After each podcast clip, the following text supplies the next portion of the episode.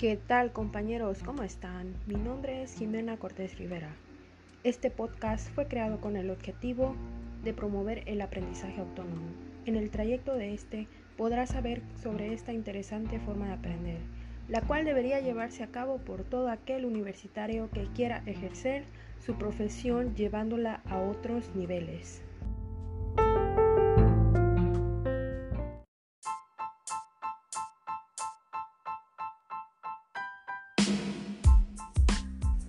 ¿Alguna vez te has preguntado, ¿para qué me sirven los resúmenes si solo copio lo que dice la lectura? ¿Qué aprendizaje me deja? ¿O te ha pasado que expones y al mes se te olvida lo que has expuesto? Si es así, continúa escuchándome para que aprendas a aprender de una manera autónoma.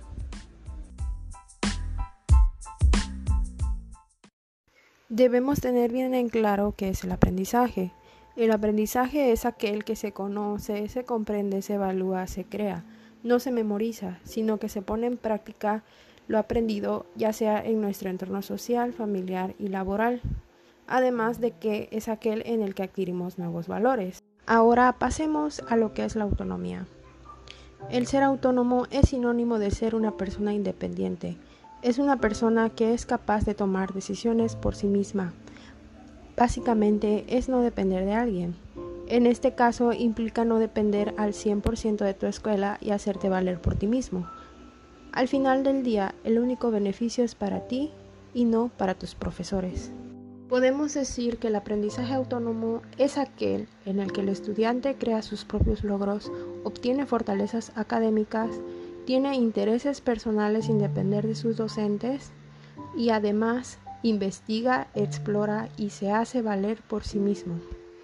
Para aprender de manera autónoma se pueden utilizar diferentes estrategias de aprendizaje, tomando en cuenta el modelo por competencias, que es aquel donde se tienen los conocimientos, las habilidades y los valores para ejercerlos tanto en la vida profesional como en la vida social y familiar. Algunas de las estrategias son realizar mapas, cuadros comparativos de lo que nos interese aprender, para así tener una organización de la información. Otra es utilizar las herramientas tecnológicas para tener una investigación más profunda sobre nuestro tema.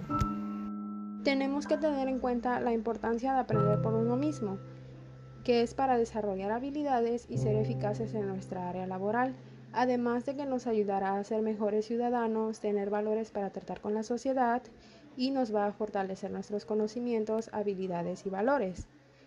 Esto nos beneficiará en muchos aspectos de nuestra vida cotidiana, escolar y laboral.